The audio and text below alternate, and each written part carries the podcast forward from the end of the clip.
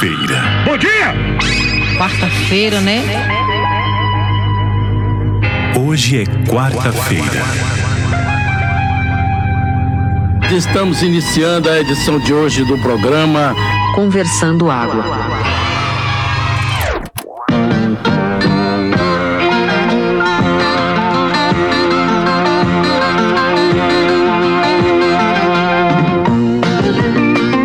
Conversando Água.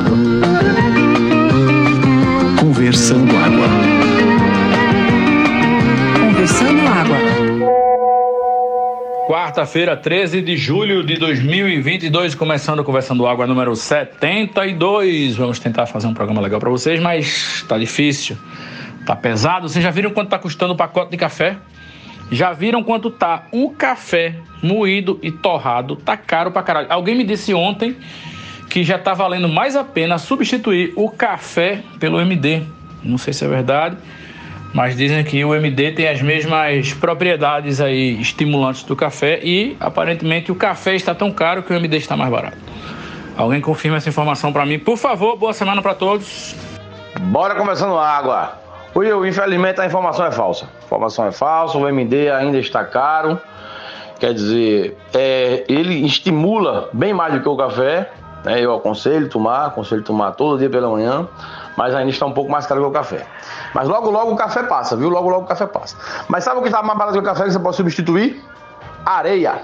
Areia está mais barata que o café. Então, de manhã, se você quiser um, um copo de água com areia, tá mais barato, né? Areia suja, qualquer areia daí, areia. Inclusive, eu, eu descobri uma informação importante para quem gosta de, de super-heróis, viu? Vocês sabem qual é o maior inimigo do Homem-Areia? Vocês sabem qual é? O maior inimigo do Homem-Areia, vocês sabem? É a mulher gato, porque caga nele. Aliás, por que é que chama mulher gato em vez de mulher gata? Né? Tipo, sei lá, mulher gata, você tá implícito aí que ela tem que ser bonita e tal, e mulher gato não? É isso? A minha dica sobre o café é não jogar a borra do café fora. Tentar fazer pelo menos mais dois ou três cafés com ela. Vai ficar fraco? Vai ficar fraco. Dá pra botar uma suquinha pra ficar mais uma garapinha? Dá pra botar. Dá pra, em vez de chamar de café, chamar de suco de café? Dá pra fazer. Então a gente vai se adaptando e, e continuamos com, com o nosso café ralo. Eu ainda tenho uma problemática aqui em casa, que aqui em casa se toma leite de caixa, né? Eu ainda faço essa besteira. Eu compro desnatado da vida, zero lactose pra diminuir, mas eu ainda tomo essa porra. Eu gosto de vitamina e tal. O Francisco também é a mesma coisa, minha mulher é a mesma coisa. E honestamente tá melhor ter uma vaca dentro de casa do que ficar comprando esses- essas caixas de leite, porque puta que pariu. Agora mesmo eu tô partindo para a experiência de comprar é, o, o leite em pó, né? De uma qualidade boa, desses que não é esses, esses conjuntos de soro de leite em pó, para tentar fazer mais as vitaminas com leite em pó e água mesmo do que comprar o leite em caixa para ver se é mais barato, porque meu amigo tá foda. Sério, eu tenho um amigo, advogado também, Carlos Bomba. Carlos Bomba, morador lá de Rio Doce, teve um filho que o filho dele tinha alergia à lactose normal e tinha que comprar um leite especial, um leite de cabra, porra toda, o leite era caríssimo. E ele, ele fez isso, comprou uma cabritazinha, botou no quintal, ele tinha uma casa, né? Comprou a cabrita todo dia lá e, e, e, e- ordenhava a cabrita. E disse que foi um momento muito feliz na vida dele, esse momento que ele ordenhava essa cabrita. É, e eu fazendo você fazer isso também. Mas o problema é o apartamento, né? O apartamento talvez o, o- lugar não seja adequado. Mas a vaca também, você tem que botar muita, muita coisa, ela vai cagar muito. Mas você também pode aproveitar o, o, esse adubo da vaca, né? Para fazer aí uma horta na sua casa também. Pode ser também que você é, curta bastante essa experiência. Teste, faça o teste. Olha aí o podcast começando com grandes ideias aí para salvar o bolso do brasileiro. Eu sempre fiquei muito intrigado, inclusive, na quantidade de café que sobra no, no filtro de papel depois que você faz o, o café na, na máquina, né? Na cafeteira. Porque, porra, sai o café, mas fica muito, muito pó ainda. Não é possível que aquilo ali não sirva para fazer mais café. E a gente pode aí juntar as duas ideias de cereja, porque eu acho que se pegar aquele pó de café que tá no filtro e colocar umas colherzinhas ali de, de leite em pó, você bate aquilo ali, mexe com água, bota no micro-ondas para esquentar. Quer dizer, se você tiver dinheiro para pagar energia, né? Senão você esquenta no forno de- no, no- no fogão de gás, que ainda é mais barato, apesar do preço do bujão gás também tá um absurdo. E aí vira um cafezinho com leite quentinho. Eu acho que se você já usa pouco café no seu café com leite, por que não reaproveitar esse pó e bater e pá? Vocês entenderam, né? Tipo, sei lá, enfim. Por que não substituir o café por garapa? Porque o café deixa você agitado. A garapa, né, segundo a crença popular, água com açúcar, né, deixa você mais calmo. É uma maracujina natural. Então você, em vez de estar agitado, você vai ficar adormecido, no torpor, né? Diante da situação que estamos vivendo, eu acho a melhor opção. Paulinho, evidentemente você não está por dentro do preço do açúcar. Aqui em casa é pior ainda, que a gente compra aquele açúcar demerara. Meu irmão, é muito caro. É, mas se você pensar, o café também tem que pôr açúcar, né? Quer dizer, quem são os assim, tem os puristas do café que bebem sem açúcar. Que dizem que é o correto. Eu não sou apreciador de café. Mas aí, é, se o açúcar tá caro também, o jeito que tem é tomar só água mesmo. Olá, olá, bom dia pra vocês, conversando água. Bom dia é aquela coisa assim, tentem, né? Então, vamos lá. É, café, eu não posso deixar de tomar café. Quando eu deixo de tomar café por algum motivo, sei lá, alguma doença, ou algum, eu tô num lugar onde não tem café e eu passo uma semana, duas sem tomar café, o que acontece é ele começa a ficar doente. Eu fico meio gripado, meio fudido, meio mole, sabe como é? Meio febril, assim. E eu passei anos pra fazer essa relação, que eu nunca fazia essa relação. Depois eu descobri que quando eu paro de tomar café, eu simplesmente fico doente. Então eu não tenho esse problema, eu, tenho esse problema.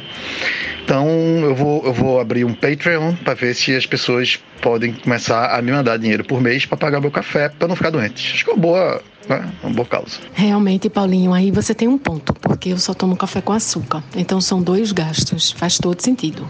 Até porque o correto é uma palavra muito forte, né? E quem diz o correto é porque já tá errado. Então não é, não é isso, né? Até porque a gente vai tomar esses cafés que a gente compra hoje de 10 reais, né? Baratinho, 10 reais. Então, sério, esse café você tem que botar açúcar, né, velho? É que nem pizza de, de, de, bom preço, né, velho? Aquilo, aquilo não é uma pizza, aquilo é um sanduíche aberto. Você dana ketchup, mostarda e maionese, porque é mais gostoso, porque é o que você faz no sanduíche aberto ou fechado. Então, existem, né, gradações de coisas. Então, velho, porra, aquele cafezinho com 8 colheres de açúcar de manhãzinha é maravilha, velho. Aí você tá certo, Fred. A função do açúcar em excesso em qualquer prato ou bebida da culinária ou bebi, bebinária. Existe como é que é a culinária de bebida? Não sei. É, da gastronomia brasileira é a função do açúcar, como eu estava dizendo, é exatamente é, anular o gosto ruim das coisas e nivelar por baixo qualquer cenário. Então, você que está acostumado a tomar um café mais chique, aí um três corações, de não sei onde, e tá achando caro, compre o mais vagabundo e meta açúcar dentro, velho. Você não vai notar diferença. É igual a vinho. Sabe vinho? O segredo para você tomar vinho vagabundo é gelar o vinho.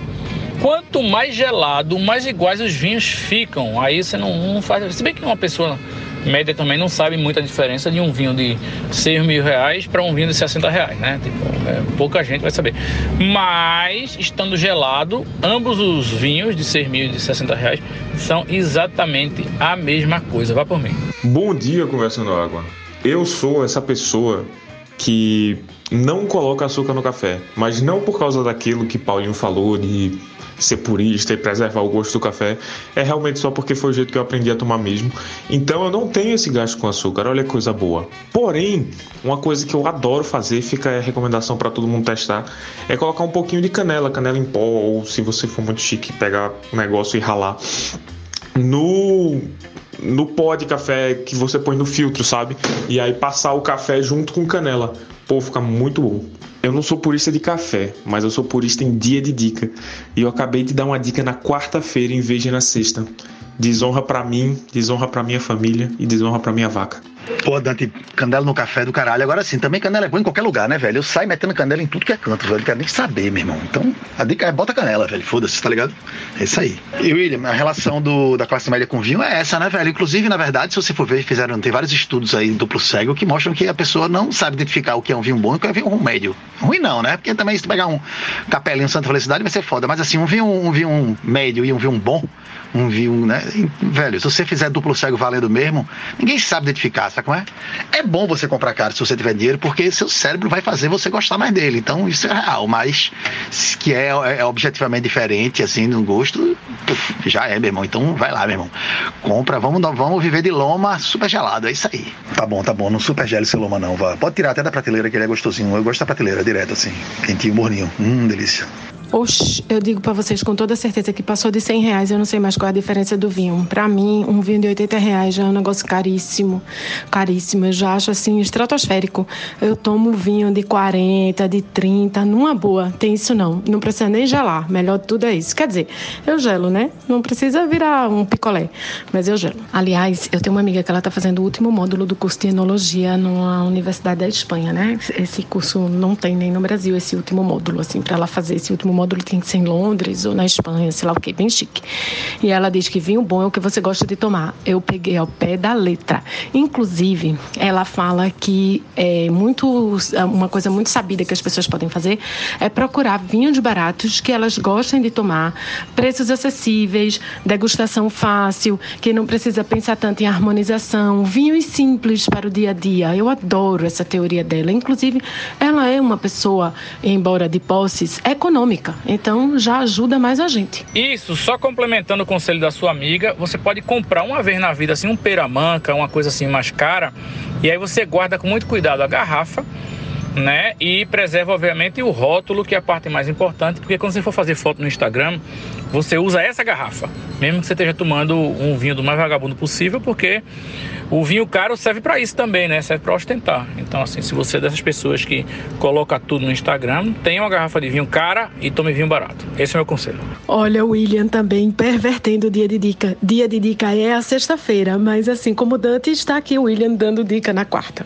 Inclusive, William, esse sistema foi executado com muito sucesso por um amigo meu que ele trabalhava na Ambev, eu acho, na época. E na época a cerveja boa era Boêmia, né? Que a gente passou por várias fases, né? Então, ele trabalhava na Ambev e ele não podia comprar Boêmia. Então, o que acontece? Ele tinha uma porrada de garrafa de skin, eu acho que skin era da Ambev, sei lá que porra era que ele tinha. Uma porrada de garrafa vazia da Ambev, né? Ele trabalhava lá, era fácil.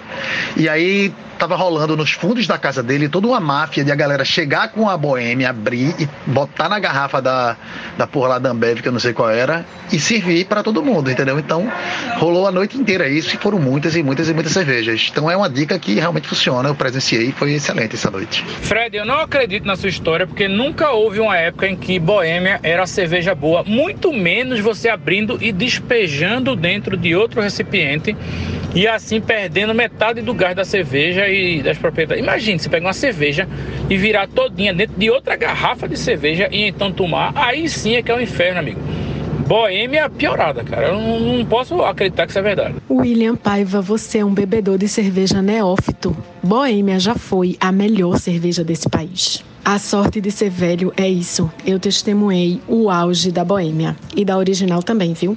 Aí a Ambev comprou as duas e fudeu a porra toda. Obrigado, Diana. Obrigado, Diana. Inclusive, eu já tava pensando de novo que eu tava com a memória zoada. Mas, porra, acho que talvez seja o William, né? Então, obrigado. Obrigado. Eu me lembro da Boêmia, era foda. Eu só comprava Boêmia porque eu, eu tinha posses naquela época e eu só comprava Boêmia porque era boa pra caralho. Quer dizer, na, em comparação, né? E por falar em memória e lembrança, eu vou agora iniciar um novo quadro nesse programa que é Errata do Ouvinte. Esse ouvinte, por sinais, ele manda um errata por semana, porque vocês erram pra caralho. E eu tentando convencer ele a mandar áudio, eu já ia começar o programa, o, o quadro, né? Eu dando a errata. Mas aí ele mandou esse primeiro, primeiro errata. Então vamos botar, eu botar logo na abertura do programa. Esqueci, lembrei agora que a gente como é, começou a, a chafurdar na nossa memória louca. Então lá vai. Errata do ouvinte. Pô, galera, o Hotel Seychelles era lá em Olinda, ao lado do Fórum de Olinda. Na realidade, eu acho que ficava entre o Fórum e o Ministério Público. O que ficava lá em Boa Viagem, barra em Biribeira, junto ali da General MacArthur, na transversal, era o Sunshine. Vocês até falaram, quando alguém, eu não me lembro qual foi o nome de quem falou, quando for lá o do Sunshine, eu pensei que ia corrigir, que o, que o Sunshine é que era ali junto da Antônio Falcão, mas não, né? Vocês estão com Alzheimer tudinho aí, viu? Isso aí, ouvinte, você tá certo, obrigado pela errata, mas o importante é que a gente meteu muito nos anos 90. Não é isso aí, gente? Aproveitando que o podcast tá uma zona cheia de dicas já no começo, eu vou fazer uma coisa que eu não aconselho ninguém a fazer por aqui, que é voltar assunto. E vou falar da história aí que alguém disse que é melhor ter uma vaca em casa do que comprar leite de caixinha. Eu acho que isso é mentira, porque nessa semana eu presenciei a ordenha de uma vaca por três dias consecutivos. E vos digo, velho, criar uma vaca é uma tromba, cara. A vacaria é um mar de merda e lama misturados. Tudo bem que aquela merda vira o fertilizante que vai fazer crescer o capim, que vai alimentar a vaca, que vai cagar, então é todo um ciclo. Porém, meu irmão, fuja disso aí, velho. Quando eu vi o cara ordenhando a vaca e vi as condições que você tem que criar para a vaca crescer feliz, eu dei graças a já que existe a caixinha Tetra Pak. Devia ter um prêmio Nobel, se não é que, que, que já deram, para a pessoa que inventou essa caixinha, de, o, o, processo de meter o leite da teta da vaca direto na caixa e vender para você. Porque, velho, fora que a vaca fica muito desconfortável com essa história de, de ordenha. Eles têm que amarrar as pernas da vaca, porque senão é coice para todo lado. Não sobra leiteiro, não sobra balde de leite. E sobra coice até para as criancinhas que estão na fila com o copinho lá, com a chocolatada genérico, esperando para encher de leitinho quente. Então é isso, velho. É, respeitem a vaca aí né? Não, não, não consumam leite, né? Esse é meu conselho. Oh, outro conselho no começo. Não consumam leite. Não acho que o ser humano adulto deva consumir um produto que a natureza criou para uma criatura que com seis meses de idade vai ter 300 a 400 quilos, né? Não deve ser bom para o ser humano. Eu consumo leite, mas meu, consumo, meu conselho é não consumir. Cara, foi o ouvinte, tá corretíssimo aí. Fui eu que falei. Fui eu que meti essa errata aí confundir Sunshine com Seychelles, o que é completamente perdoável, haja vista o tanto de tempo que já se passou e o tanto de maconha que eu já fumei de lá pra cá. Eu fico feliz pela errata. Eu acho que se manter esse quadro, metade do podcast vai ser áudio de errata, mas a gente segue firme, porque o que basta não só a informação, mas a desinformação também. E eu concordo com o Will. A gente metia gostoso na década de 90, porque a gente sabe de tudo de motel. Sobre esse negócio de leite de vaca, de tirar leite da vaca, é, toda vez que eu me lembro desse processo de tirar leite da vaca, dos coisas e tal, eu sempre me lembro do meu pai. Meu pai nasceu em Caraúba Torta, né? Que fica ali pro lado de Lagoa do Carro, pro lado ali da terra de Paulinho, ali de Limoeiro. E meu pai falava muito sobre a infância dele, essa questão de acordar cedo. Na época lá se plantava muita coisa, não só cana como é hoje, mas chegava a se plantar até algodão. Meu pai disse que colhia algodão, que era uma das coisas que ele mais gostava. Mas ele sempre relatou para mim que de manhã cedo ia ele, o pai dele e o outro irmão, que era mais novo do que ele, para tomar leite de jumenta. Aí tu imagina ordenhar uma jumenta e a jumenta resolver dar um coice. Vê que belezinha. Ei, porra. Me lembrei agora do momento histórico que nós estamos vivendo nesse momento com o telescópio James Webb. As imagens ontem que foram divulgadas é, de galáxias e galáxias com a nitidez realmente fantástica, infravermelhos e pá, uma coisa fuderosa. Cada imagem bonita da porra. Agora eu queria dizer uma coisa. Eu me lembro que quando eu tomei chá de cogumelo, eu cheguei a ver umas galáxias daquelas assim brilhar na minha frente. O James Webb tá mostrando o que algumas drogas já mostram pra gente há muito tempo. Ô, rapaz, cereja não sabia que teu pai era de Caraúba torta, não, rapaz. Perto de Lagoa do Carro. Pouco depois de Lagoa do Carro, ali entre Campo Alegre, Gamileira, Lagoa de Mosquito, Cume de Macaco, Rebato Foice, né, meu? Cedro, Urucuba. Terras, terras maravilhosas, né? Aquelas paragens são umas paragens inesquecíveis para quem já caminhou naqueles verdes campos, quando estão verdes, claro. E ali, ali é um polo de referência em leite de jumenta, viu?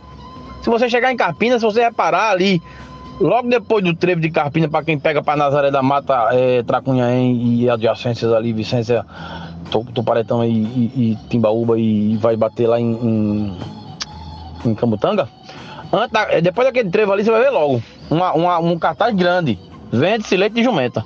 Ainda hoje lá é um polo de referência leite de jumenta. Que eu nunca tomei, mas dizem que é maravilhoso.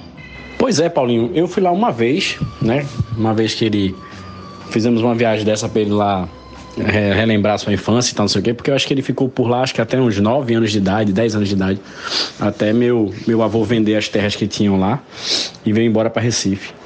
Aí ele mesmo é apaixonado pelo lugar, a infância dele lá realmente ele tem lembranças fantásticas da escola que ele estudava, que era de uma tia-avó dele e tal. Mas essa questão do leite de jumenta realmente é famosa. Ele toda vez fala sobre isso. Mim. E o lugar é muito bonito. Foi massa quando foi lá, porque ele revisitou a casa que ele nasceu e tal. É bem bacana. É um lugar bonito. Eu tenho vontade de voltar lá e levar ele também de novo. Atenção agora para mais um momento. Você sabia?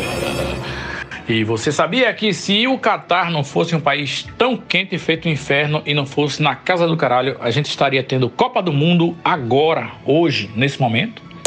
Lamentável essa postura geográfica do Catar, então, viu? Porque eu estava precisando de um feriado hoje. Né, se tivesse jogo do Brasil, né? Porque quando tem jogo do Brasil, se bem que a seleção anda meio demoralizada. Mas assim, de toda forma a gente ia folgar, né?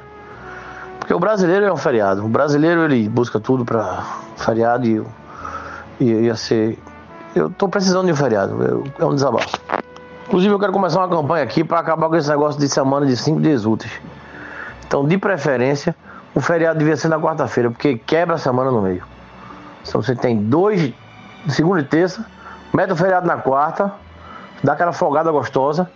Aí vem a quinta, que já não é lá grande coisa, e sexta-feira a pessoa já chuta o pau da barraca. Feriado na quarta-feira é ideal, né, velho? Porque aí você tá saindo da segunda, aí a, a, a, domingo, né? Segunda já não vale porque é saindo do final de semana, né? A terça já é começando o, o, outro feriado, então também já não vale.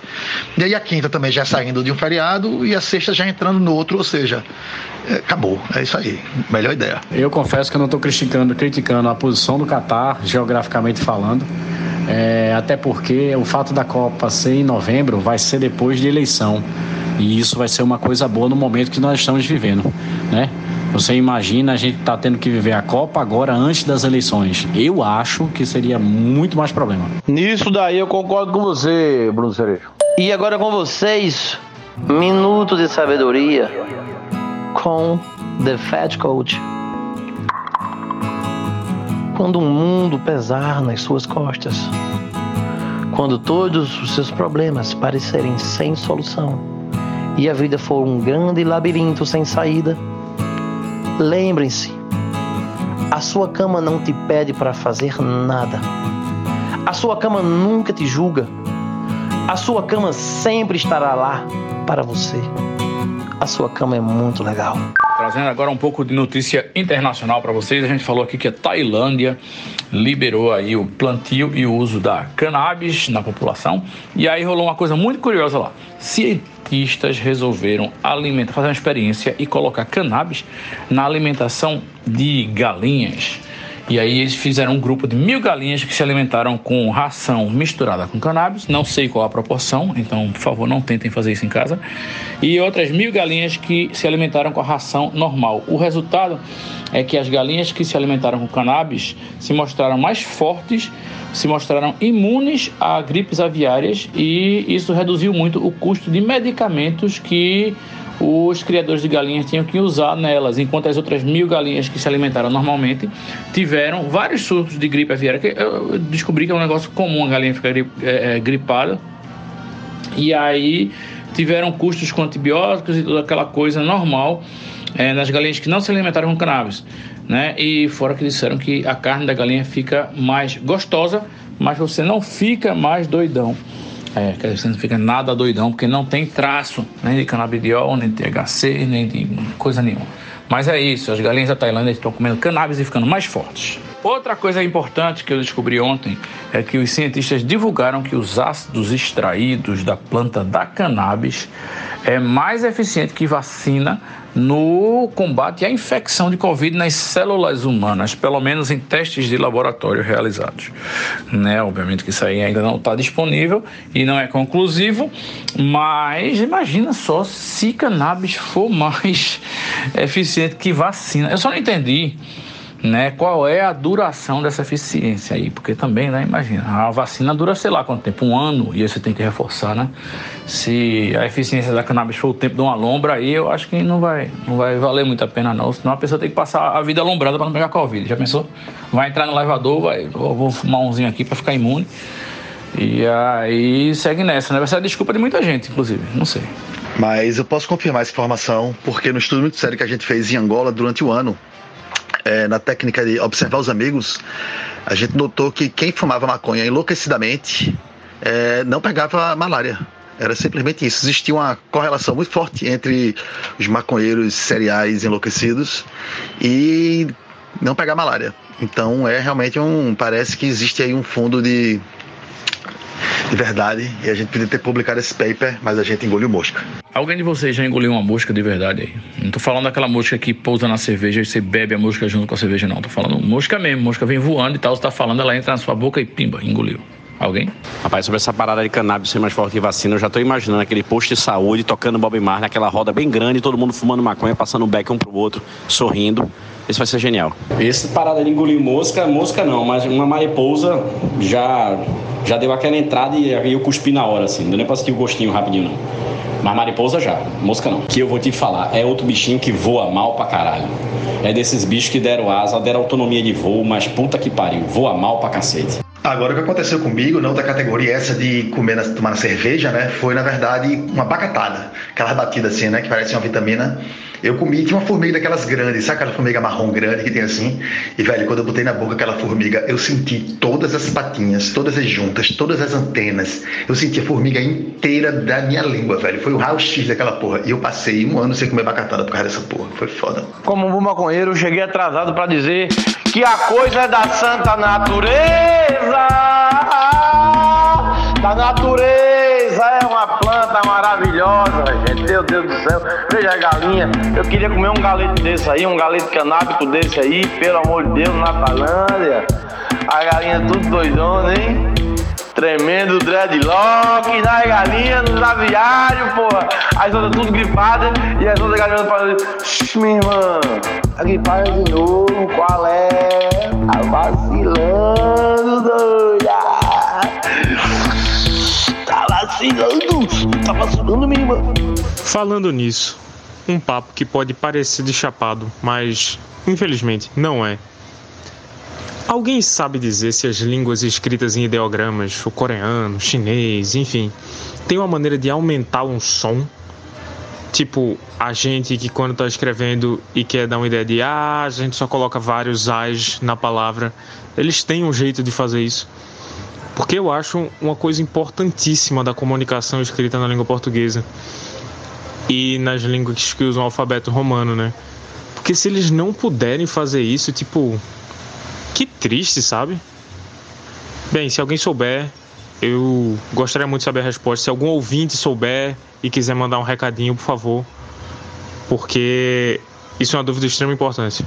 Ô Dante, eu não entendi direito não. Tu quer saber se como é se dá para aumentar o volume do que está sendo falado, é, é, multiplicando os caracteres romanos. Como é que é essa história aí? Explica direito. Não entendi não.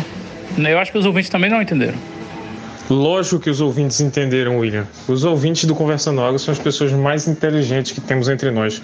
Mas não é uma questão de volume, é uma questão de som, de, de, de tempo falando o mesmo som, de tempo pronunciando o mesmo som. Se você quer falar uma coisa por mais tempo, tipo tempo. Se você fosse escrever isso, você ia colocar um monte de O's na palavra tempo, sabe? É, e eu tô pensando se tem como fazer isso. Eu tô pensando, tipo, eu quero saber, bateu essa curiosidade, se tem como fazer isso numa escrita que não é de caracteres romanos. Porque eu acho essa coisa de você botar várias vogais para aumentar o tempo de, do som uma coisa muito importante. É, e aí deve ser muito triste não ter esse recurso na sua língua, entendeu? Rapaz, eu não sei como é que faz não, mas qualquer um que já viu algum mangá escrito em japonês sabe que eles têm muito mais expletivos gráficos do que a gente, viu, velho? Porque puta que pariu. Então vai catar o mangá que tu vai descobrir como é que é. Quem já viu filme e série coreano sabe que eles invariavelmente esticam o final da, de toda palavra. Não sei porquê, mas você já ouviu no, no idioma original, sabe que toda palavra em coreano termina com tom. É sempre assim. Agora, eu me lembrei que tem uma série que eu assisti a primeira temporada, que eu não sei se é norueguesa ou dinamarquesa, que agora eu fui assistir a segunda temporada e, e eu achei o primeiro e lembrei por que, é que eu achei chata a primeira. É que o oi na língua deles é uh. E aí, porra, eles falam muito oi, porque eles trabalham num, numa editora de livro lá. To, toda vez que a mulher chega, eles se cumprimentam. E a mulher passa assim, tipo, no começo do episódio, sempre cumprimentando. Porra, cumprimentando. Caralho, cumprimentando todo mundo e ela fica. Uh. Aí o outro, uh, aí, uh, uh, uh, uh. Daqui que começa já tá puto com isso. Agora, se você pensar bem, numa luta entre Jaspion e Jiraya, quem venceria? Não, então, deixando preconceitos com asiáticos de fora, Fred, eu concordo contigo totalmente, cara. Eu acho que o mangá, o quadrinho japonês, eu não conheço muito do manhua para falar do coreano, mas o quadrinho japonês ele é muito desenvolvido visualmente. Ele toma liberdades gráficas muito mais interessantes do que o quadrinho ocidental. Principalmente, pelo menos os grandes quadrinhos ocidentais, né? Marvel, DC, enfim. Só que eu tava pensando mais numa coisa corriqueira, sabe? Fazer um tweet. Num tweet eu quero dizer caralho! E aí eu vou colocar vários as. Eu não sei se. Enfim, seria uma coisa mais assim, não parar para fazer um puta desenho foda, estilizado, interessante, que expressa uma emoção. Rapaz, qual foi o filme que eu vi um dia desse que era oriental também? E que, sei lá, parece que é, não era yeah, sei lá, ou sim era no. E aí era o filme inteiro, velho. Você. Você. Você tava lendo a legenda, obviamente, mas era muito chato, velho. Porque a pessoa fazia yeah, mas aí era não, sabe qual é? Porra, era foda isso. E essas línguas, algumas delas, eu não sei se todas em quais, mas parece que a, a forma da pronúncia, você muda o significado da palavra, né? Então, tipo, oiê, oiê é, sei lá, riacho. E oiê é, é um rio caudaloso, sabe como é? Sei lá, é Bonoia, é uma, um morrinho aí, Mononoia, é uma montanha, tá ligado? Não tem isso não, eu acho que tem essa parada aí, velho. Eu costumo ficar mangando de quem lê mangá chupando manga. Então, Paulinho deu o exemplo perfeito, Fred. É exatamente isso. Você muda o som da vogal, produz uma palavra diferente. Que nem vovô e vovó, o manga e mangá. É, a diferença é que eles, em vez de ter dois ou três sons diferentes para cada vogal, que nem a gente tem em português, eles têm seis. Mas não é tão diferente assim. A lógica é a mesma. Não devia mudar esse nome aí pra Gibi Oriental? Ou quadrinho japonês? Ou quadrinho coreano? É melhor oriental, né? Porque aí engloba todos os tigres asiáticos. Porque mangá, velho. Mangá complica. E outra coisa, por que aqueles olhos gigantes redondos? Se os orientais são conhecidos fisicamente por suas características de terem os olhinhos puxados, que eu acho um charme, inclusive, bonitos. E por que eles desenham os personagens com aqueles olhos grandão, daquele jeito? Não dá pra entender isso. É, Paulinho, essa questão é interessante porque o Batman, por exemplo, e o Superman e o Wolverine, eles são todos fortões e abdômenes definidos e trincados, quando os estadunidenses são conhecidos por ser obesos. Então é complicada essa questão aí, né? É verdade, jovem Dante, é verdade. Olhando por esse lado aí, sabe o que eu me lembrei agora? Eu me lembrei de um quadrinho que um amigo meu fez, né, com vários, vários super-heróis do mundo todo, Transformers, e não sei o que, não sei o que. E embaixo, embaixo assim, tinha um índio pequenininho, né, e todos os super-heróis estavam, estavam é, como defendendo o mundo de uma invasão extraterrestre, sei lá. E embaixo tinha um índio, um índio pequenininho assim, do, e da, da boca do índio saiu um balãozinho dizendo assim: o índio brasileiro veio só pra ver o Buruçu.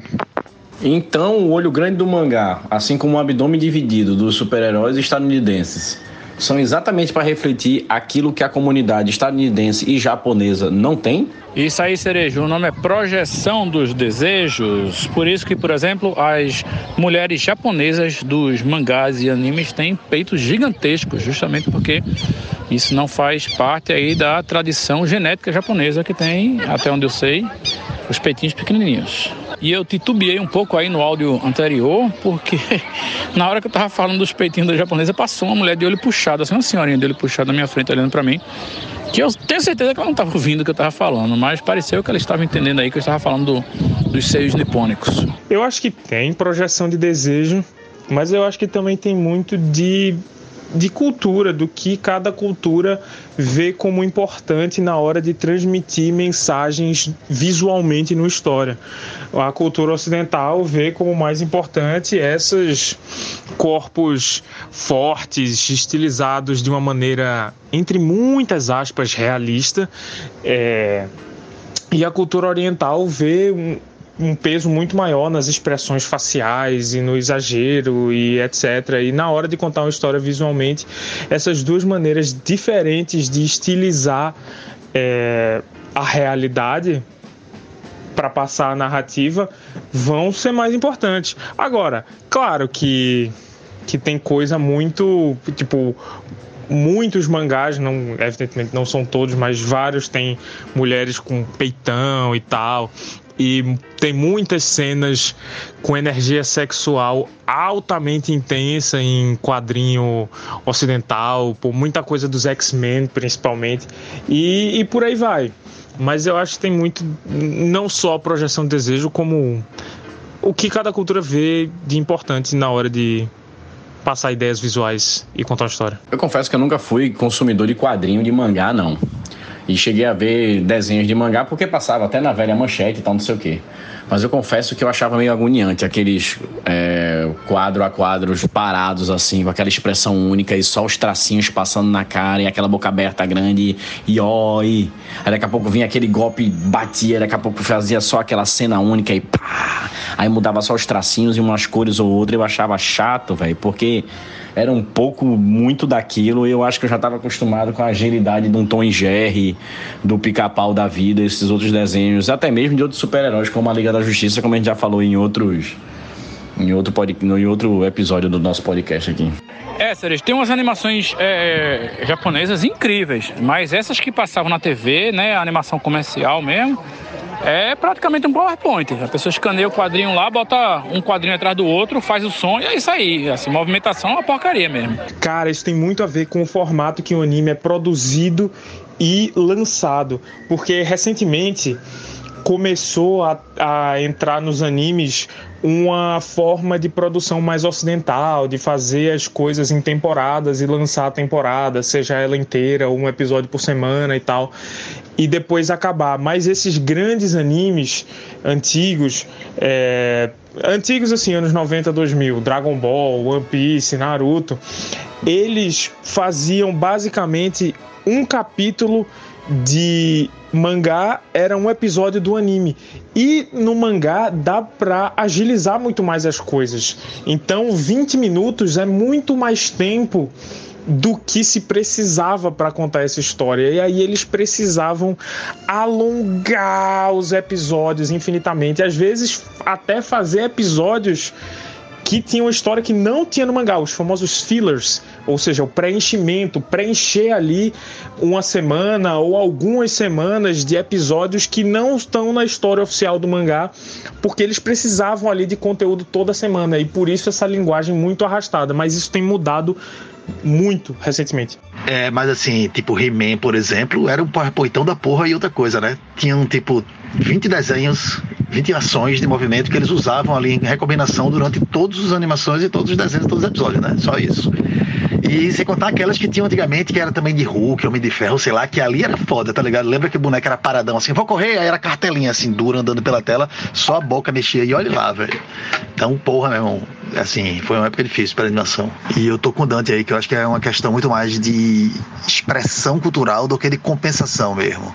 Né? Eu acho que essa questão mesmo de, de, da forma como eles se expressam. Agora, também, se você for ver, tem muita coisa misturada, né? Porque o japonês em si, como ele é um povo comedido, né? Quer dizer, ele toca o terror, mas toca o terror escondido, né? Assim, ele é um culturalmente ele é meio reprimido, né, de certa forma, digamos assim, no, nos movimentos e nas interações.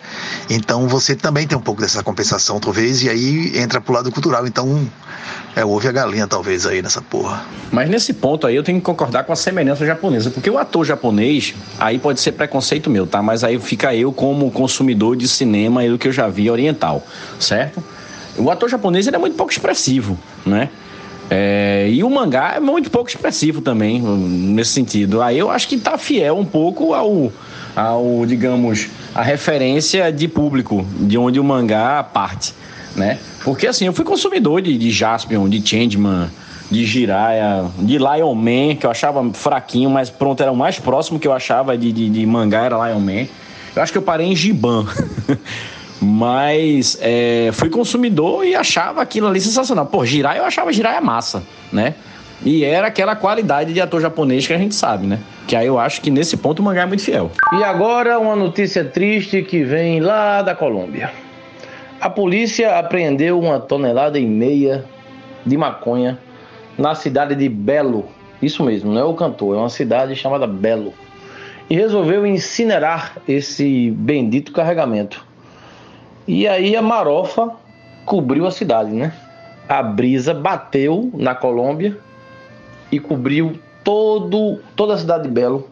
E a vizinhança ficou toda marofada e os vizinhos se puseram a reclamar. Não do cheiro, eu acho. Eu acho que eles reclamaram porque passou rápido a fumaça. Então é isso. E eu me lembro daquela velha frase de Arcioli Neto que dizia assim: Yes, nós have problema. Nós não have mesmo é solução. Eu acho que teremos uma valorização desse terreno, nessa área residencial aí da cidade de Belo, exatamente por esse maravilhoso defumamento que passa pelo bairro, entendeu? Eu acho que as pessoas vão pensar já em construir casas, os modelos habitacionais e a região vai realmente ficar super valorizada. E depois do fumacê, um momento informação. Conversando água traz informação para vocês, informação inútil. Vamos saber o top 3 dos artistas mais sampleados do Brasil. Zil, Zil, Zil Varoneu. Terceiro lugar, Jorge Benjor, com destaque para Mais Que Nada da Minha Frente Que Quero Passar. Segundo lugar, Marcos Vale, com destaque para Estrelar, aquela Tem que correr, tem que marcar, tem que andar, em primeiro lugar, impressionantemente, Elmir Deodato, que além do seu trabalho como músico, né, tem o trabalho dele como produtor musical de alguns dos sucessos da banda Cool in the Gang, como aquela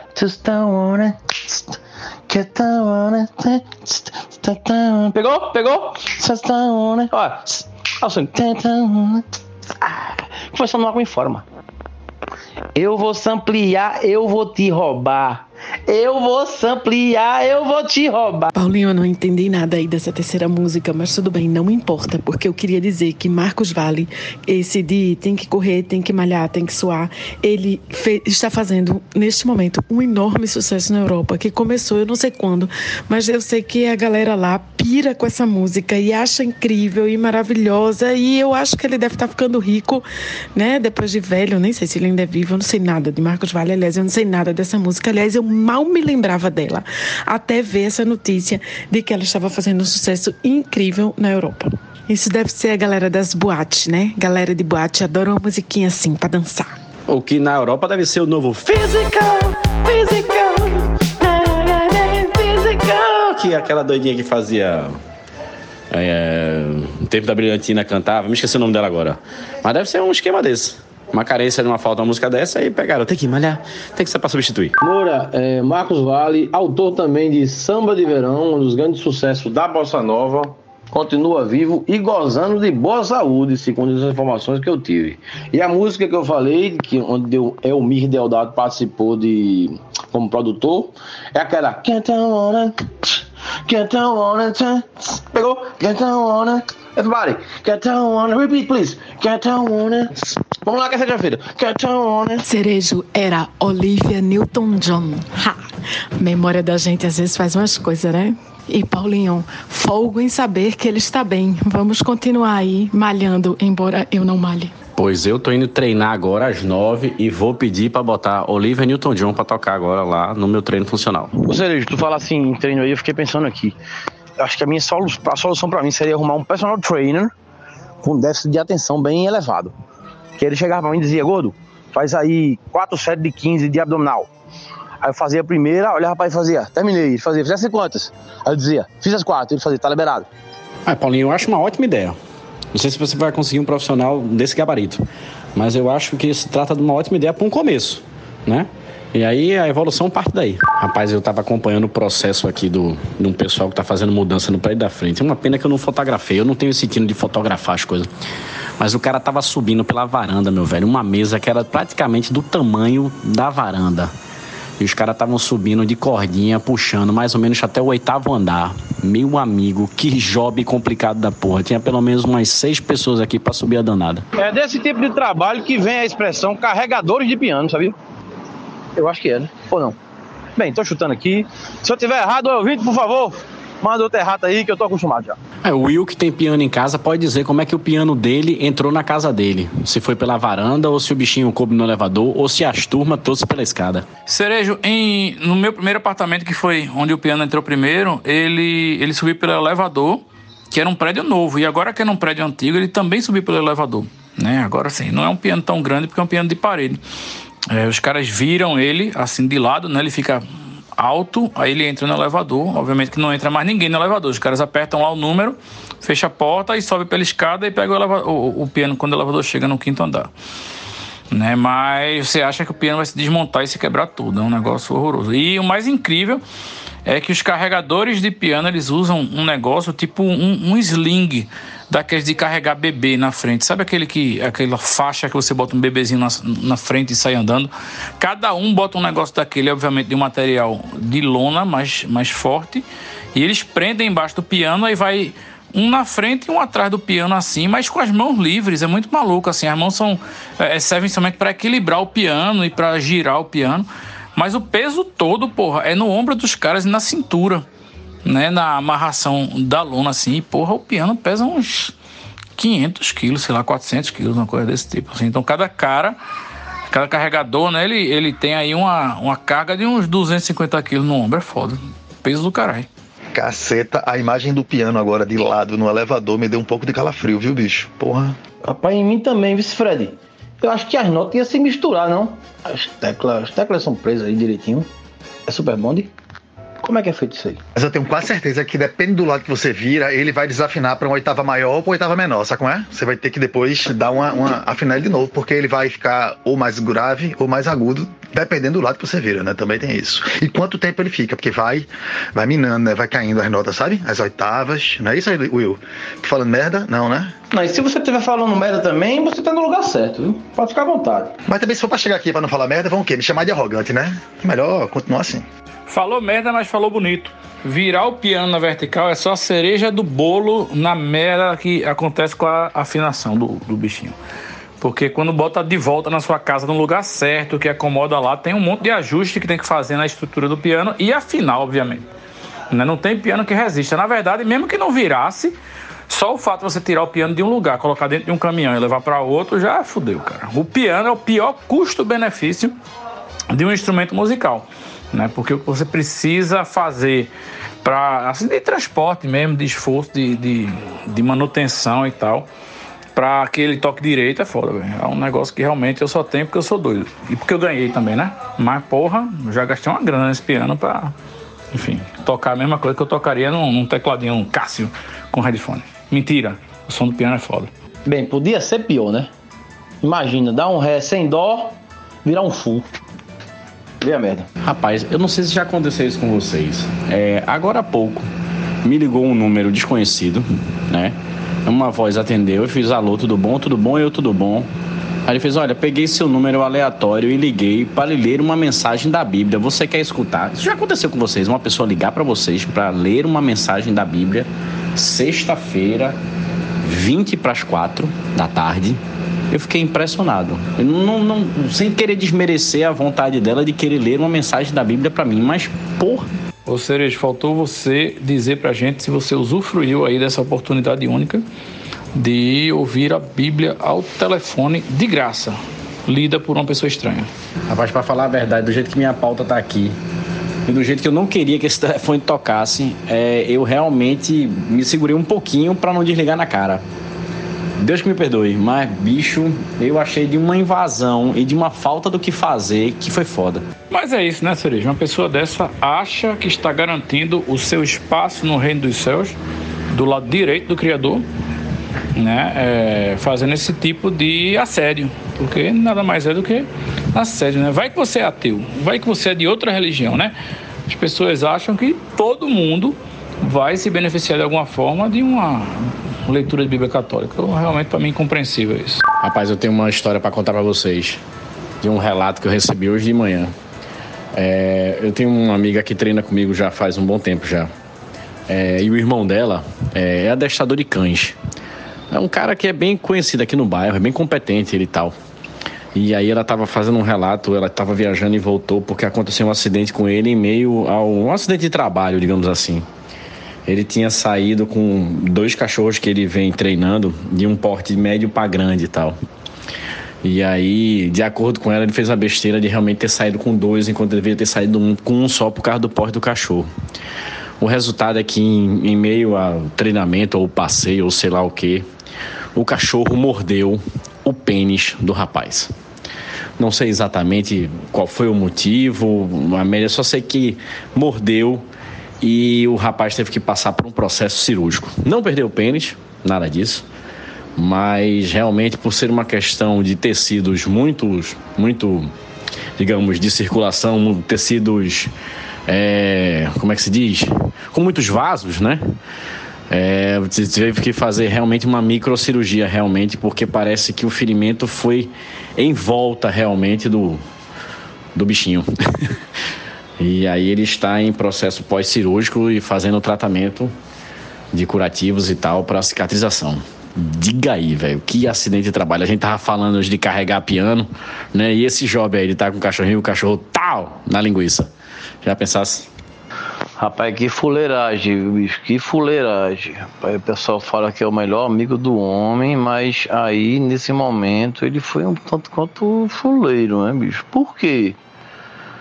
O que levou, né? Qual foi o movimento brusco que o rapaz fez que levou o animal a mordê-lo num lugar tão sensível, né, velho? Meu Deus do céu, prepúcio, não sei, prepúcio sendo mordido, pode ter pego, pode ter pego até no, na glande, meu Deus do céu, eu sinto a dor aqui. Eu falando, sinto a dor, fuleiragem, fuleiragem. Nesse momento que você pensa, pô, deveria estar tá passeando com um gato ou com pato, ou com jabuti. Eu me sinto na obrigação de honrar a história desse podcast, que já tem mais de ano, e não deixar essa sexta-feira passar sem nenhuma dica. Se bem que eu não posso nem considerar o que eu vou falar agora uma dica, porque eu tenho o costume de ver esses documentários policialescos né, que tem no, nas, no, no Netflix e tal. Essa semana eu vi um chamado A Garota da Foto. Olha, esse daí em especial, ele tem tudo o necessário para deixar deprimido. É uma tristeza. Tem assassinato, psicopatia, abandono, estupro, suposto incesto. É uma coisa completa, um suco de depressão. É uma tristeza. Eu não vou nem resumir para vocês a história, porque vejam, vejam por sua conta e risco. O nome é A Garota da Foto. A gente que vive num momento tão triste esse daí coloca você ainda mais para baixo. Então, se quiserem, não sei se posso considerar isso uma dica, mas Netflix, a garota da foto. Puta que pariu. É puxado. Cara, sobre o, o, o adestrador que levou a mordida do cão, é, eu estava até tentando ver se ele gravava um depoimento para ele botar aqui, mas não estou conseguindo. Mas as informações que eu tive da irmã dele é que passa bem, né? Fez uma cirurgia realmente de sutura, foi uma, uma pequena cirurgia. E que o grande problema, na verdade, é que ele acabou o namoro uma semana antes de levar a mordida. Quer dizer, ele poderia estar pelo menos agora com uma namorada ajudando ele nessa situação, porque os curativos ficaram para a irmã dele. Que ela não está muito afim de ficar fazendo curativo em pitoca de seu ninguém, pelo que ela me falou. Mas enfim, coisas da vida, né? Se conseguir mais algum depoimento, se o rapaz resolver dar um depoimento, eu coloco ele aqui. Queria dar uma dica também nessa sexta-feira é, de um, um, um, show que eu assisti ontem no Prime Videos. Tem um show do, do Pre-Jam que foi gravado em Seattle em 2018, que está disponível lá no Prime Video. E bicho, ontem eu despretensiosamente botei para dar uma sacada. E é um show muito legal, velho. Tem lá suas projeções, aquela coisa de palco, essa coisa mais moderna, mas é muito bom ver os caras tirando um sonzinho depois desse tempo todo, sabe? Com a maturidade da porra, mesma qualidade. Red Vedder com a, com a voz no quilo. É um show que realmente você parar pra escutar assim é muito mais que um espetáculo. Vale a pena. para quem gosta da banda, Vale a pena demais. Para quem não gosta também, porque aprende a gostar e ali é música de verdade, viu? Pearl Jam, show de 2018 em Seattle, tá no Prime Videos. Olha, eu não conheço bem a obra do Pearl Jam, só conheço as músicas mais famosas. E também lembro muito bem do jeito que aquele rapaz canta, né? Aquela voz engraçada. Mas sei que eles são muito populares, muito famosos, muito queridos, mas alguns afirmam que o Pearl Jam é o capital inicial dos Estados Unidos. Queria saber se essa informação procede ou se isso é somente uma calúnia desnecessária aí, uma, uma inveja pela longevidade e sucesso da banda. O que é que vocês acham? Rapaz, se a informação for verdadeira, os Estados Unidos está muito bem de capital inicial. Está bem melhor do que a gente. Eu acho que o Pearl Jam vai ter que usar ainda muita calça apertada para chegar perto do capital inicial, viu? Até porque, né, todo mundo que escreve uma poesia feito se um dia eu pudesse ver o meu passado inteiro e pudesse eh, parar de chover nos primeiros erros, ah, meu corpo viraria sol. Eu quero dizer para vocês, meus amigos de podcast, que agora sábado de manhã eu fui para o que eles chamam de free play, né, jogar com os atletas de beach tennis. E quero dizer que, que nasce uma nova estrela do beach tennis, viu? Uma promessa. O rapaz aqui que vos fala. O problema é que me gerou um estiramento aqui na, na panturrilha, subindo aqui um pouco para trás da coxa, que tá doendo pra cacete, a perna tá praticamente dura. E eu acho que eu tropecei, fiz uma torção no dedão do, do pé direito. O resultado são algumas contusões, mas surge uma nova estrela. Já tô aqui no site da Amazon já vendo preços de Copa Stanley. Copa Stanley e a raquete do beach tennis, porque aí tu vai, né, aplicar, passar um tempão aí nesse pagamento, dividir em umas 12 vezes para ver se, se, se consegue dar conta. Ou nem tanto. Eu soube que tem umas, umas boas ofertas de similares lá no Atacadão. Quem sabe eu vou lá e resolvo meu problema. Né? Vamos começar por baixo. O negócio é começar bom no ruim. Não dá para começar bom no bom, não. é isso. Sobre as contusões, meu filho, eu, tô com, eu tenho um buraco, tô com uma mancha aqui no joelho que foi uma ralada rocheda da porra de cicatriz que o povo tá achando. Essa daqui foi quando? Tu tinha o quê? Sete anos? Eu digo, não, foi o beach tênis.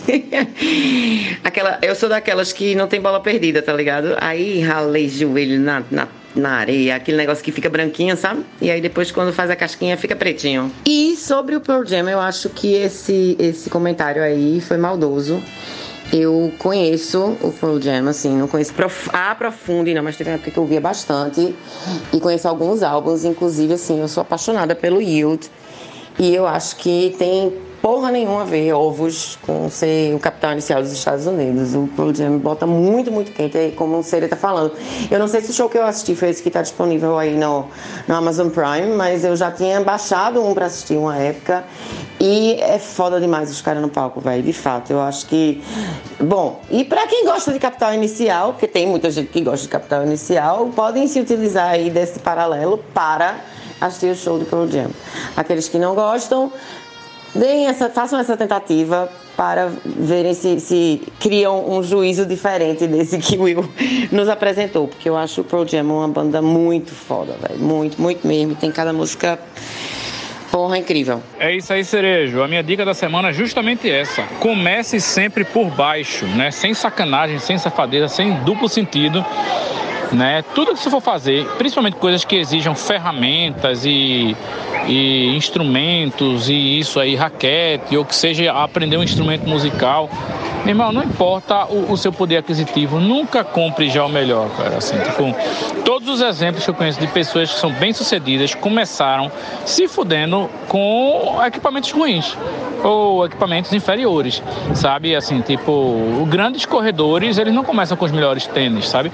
Eu tenho isso muito na minha vida com a, a, a atividade de produtor musical, de equipamento de estúdio, de computador, é, de instrumento musical, né? Eu acho que a pessoa que já entra na, numa zona de conforto muito grande, de, de ter o melhor equipamento, de ter o melhor resultado com menos esforço, essa pessoa ela vai parar num patamar, patamar não, cara, patamar mediano sabe? É, é isso, assim, tipo, às vezes eu vejo pessoas que, que querem começar a cantar e já podem comprar um microfone muito foda e, e aí fica nessa noia, assim, de que, de que a qualidade do equipamento vai melhorar o que você faz. Tipo, eu tenho um exemplo meu próprio, assim, uma, isso é uma filosofia minha. Eu tenho um piano que não é nem de longe o melhor piano do mundo. Quer dizer, não é de forma alguma, é um piano de mediano para baixo. E eu já tive a oportunidade de ter pianos melhores. Se eu trocar de piano, vai ser um investimento de uma grana do caralho e eu não vou tocar melhor por causa disso. Entendeu? Essa é a lógica. Eu prefiro ter meu piano zoado e, e, saber tirar o máximo dele, assim como tem certas coisas que eu já poderia ter trocado de estúdio, assim, de instrumento, mas eu prefiro ficar ali e ficar muito bom nisso aí, sabe? É, e aí eu acho que isso se aplica também a raquete beach tênis, a, enfim, sapato, a, ou o que vocês colocarem assim, tipo, obviamente até caneta, né, velho? Tem gente que começa aí na sua atividade usando já uma caneta Montblanc e tal, não sei o quê, mas a Bic resolveria da mesma forma, é só chifre errada. É isso aí, essa é a minha dica mesmo, gente. Sejam humildes e comecem por baixo, que vocês vão se esforçar e vão chegar no lugar melhor. É isso aí. Concordo demais, viu, com tua dica, cara. Concordo muito. Eu passei até por uma, uma situação dessa na última vez que eu levei minha bicicleta para revisão. E a minha bicicleta, como vocês sabem, é uma Caloi alumínio mountain bike de 97. Claro que muita coisa nela foi trocada, mas o quadro ainda é original e tal, não sei o quê. É, ela não é nenhuma modernidade, ou dentro dessa tecnologia não é. E aí eu deixei lá uma vez ela para revisar e o dono lá do, do lugar onde eu deixo a bicicleta, que é muito meu amigo, ele até falou: bicho, você quer ficar com a minha? Por enquanto que a sua fica aqui, depois você me traz. Mesmo uma bicicleta do cara é topada, aquelas bicicletas cheias dos Gary não sei o que. Eu fiquei olhando pra bicicleta dele e falei, bicho, quero não. Porque a possibilidade de eu achar bom, depois de ficar um dia com a tua, de eu achar a minha boa, vai ser grande.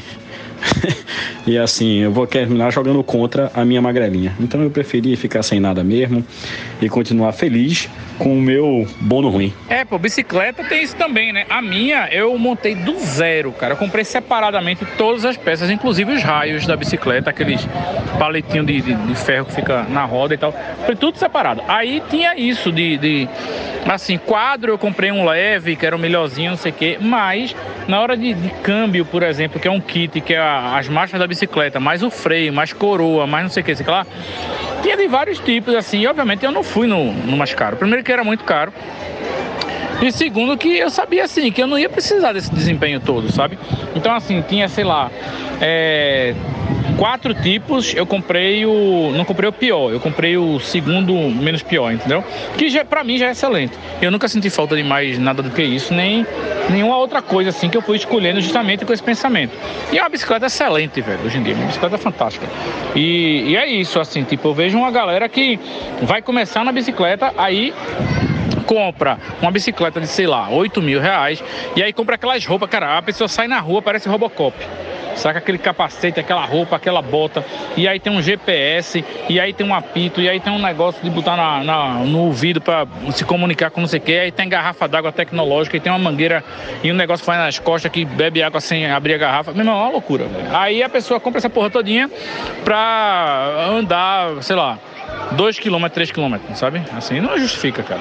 É verdade, Will. Agora, é, eu acho que o esporte, um cara que pratica esporte, tá? ou então aquele que está afim de praticar e é consumista, é, essa questão ah, do, do, material esportivo, eu acho que ele se lasca bonito.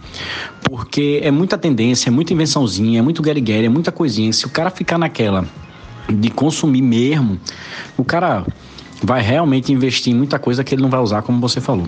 Eu tenho um amigo que é assim, às vezes chamava um cara tipo para jogar numa pelada pra ele ser goleiro. Meu irmão ele chegava lá, era o próprio Rogério Senni. Mas só ia jogar duas vezes depois ia guardar tudo, entendeu?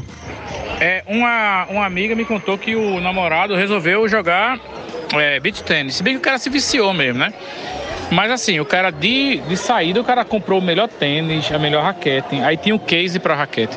Aí tinha um negócio de passar na raquete, que eu não sei o que é, mas é um produto pra passar na raquete. Aí tem a roupa. E aí tinha a viseira. E aí tinha. Aí ele compra a, a, a garrafa d'água para combinar e não sei o que. Aí faz um kit assim, que é um negócio, porra, que. Enfim, podia chegar uma pessoa somente assim com uma raquetezinha mediana e dar uma surra nele. Não, uma surra não, batendo nele não, assim, uma, surra de pontos, né? Nele no, no beach tennis. Mas é isso, velho. Eu acho assim que tem gente que, que pode, né? Tem gente que pode começar já com as coisas topzeiras, mas eu sempre acho que acaba que a pessoa para num patamar mediano pelas facilidades e pelo conforto que as coisas topzeiras dão, né? As coisas, é, os equipamentos medianos lhe forçam a ser melhor em desempenho, né? E a tirar. E eu não estou falando só de esporte, não, tá? Tô falando de outras atividades também. Mas é isso. E perdão pelo eventual barulho, mas estou de frente para uma piscina lotada com aproximadamente 250 pessoas de faixas etárias variadas e mais uns quatro recreadores jogando bolinha de plástico dentro da piscina para as crianças pegarem.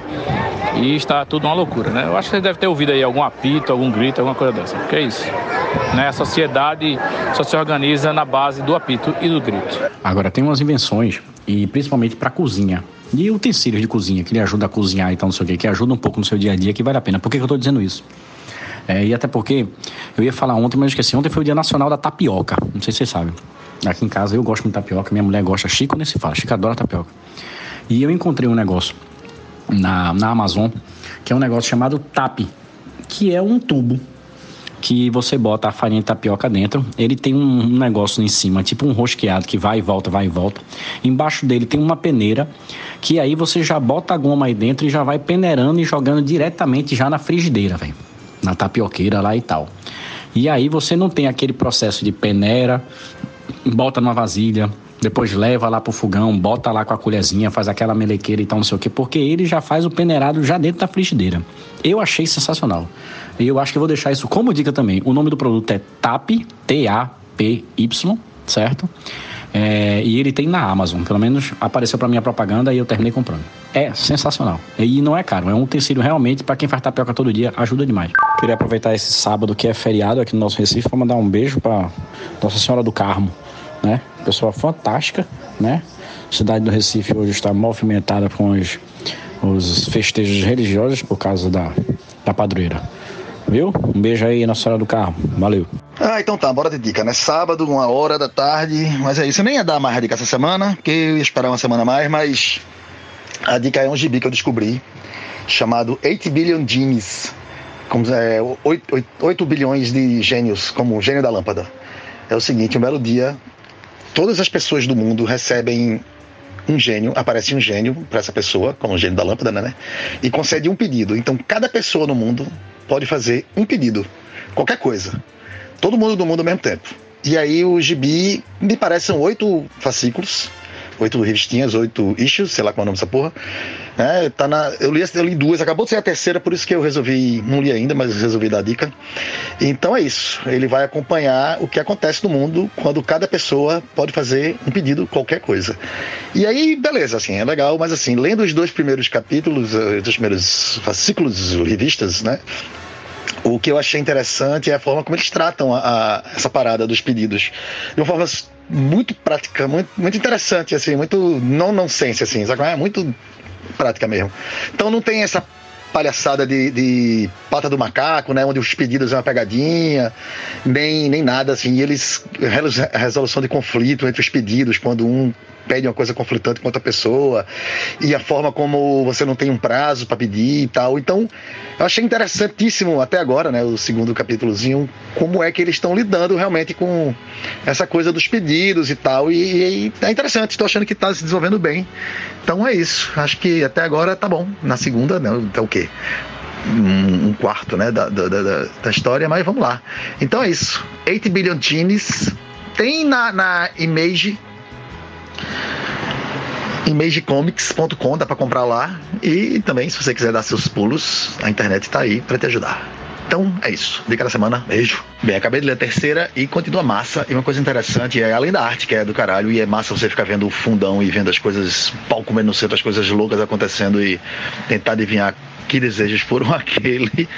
É uma coisa interessante é que cada fascículo eles abordam um período de tempo. Então, primeiro são os oito primeiros minutos, o segundo são as oito primeiras horas, depois os oito primeiros dias, e o próximo que não saiu ainda vão ser as oito primeiras semanas. Eu não sei se eles vão continuar escalando dessa forma, porque mais dois e a gente já está em anos, né?